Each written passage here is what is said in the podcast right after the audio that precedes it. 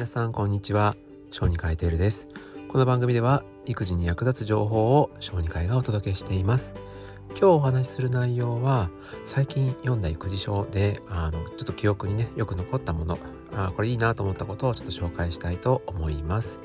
えー、本は、えー、有名なモンテッソーリ教師昭恵さんが最近出版された「信じる子育て」という本からになりますがその中にこう子どもの速度に合わせて対応してあげるっていう内容のことが書かれていたんですね。子供っていうのは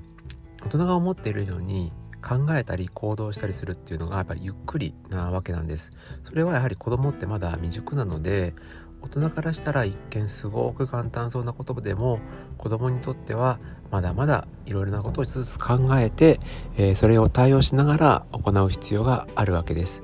ですけどまあ最初のね赤ちゃんの時っていうのはもう僕も思うんですけど何もできなくっても、ね、何も感じないんですけど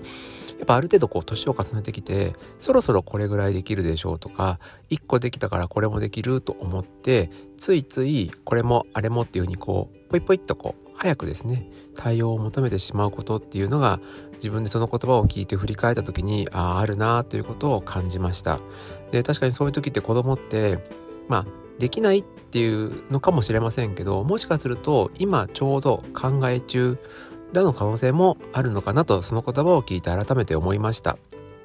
なので特に子供がもうその集中してないとかだと僕話は別だと思うんですけれどすごく集中してるんだけどその大人から見たら簡単な答えにまだたどり着きそうにない時っていうのはまあもうちょっともうちょっと大人は待ってあげた方が子供の成長にとってはいいのかなとその言葉を聞いて思いました。うん、例えばそうですね最近だとやっぱりこうひらがなを書かせる時にちょっと僕はパスそれをイライラしちゃうことがぱ多いですね。ひらがなって簡単なものから難しいものまでありますけど例えばひらがなの「あ」とか「お」とかって結構難しいですよね。あの横棒からくるっと回ったりとかで最後点を打ったりが「お」とかにあったりするとすごく難しいと思います。なので今はもう簡単な言葉からさせるのが一般的かなと思うんです。例えば「し」とか「り」とか「つ」とか12画で簡単に書けるものからさせてるつもりなんですけど、まあ、そういうのを加味してやってもやっぱなかなかこう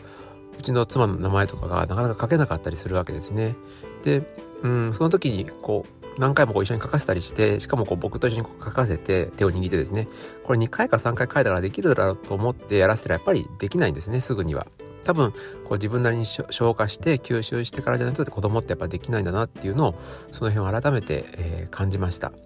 なので、まあ、この本を通してちょっとまあ、それ以降はですね、少しゆっくりめにちょっと対応しているところです。まあ、それで少しでもですね、子供が興味を持って何か学んでくれたらいいかなと思っています。はい、今回はモンテッソーリ教育の、えー、有名な講師の、えー、昭恵さんが書いた本から私が最近気になった言葉を、えー、紹介しました。これからも本を読んでこれ使えそうだなと思ったことがあったら、え紹介をしていこうと思います。また次回の放送でお会いしましょう。以上、小児書いてるでした。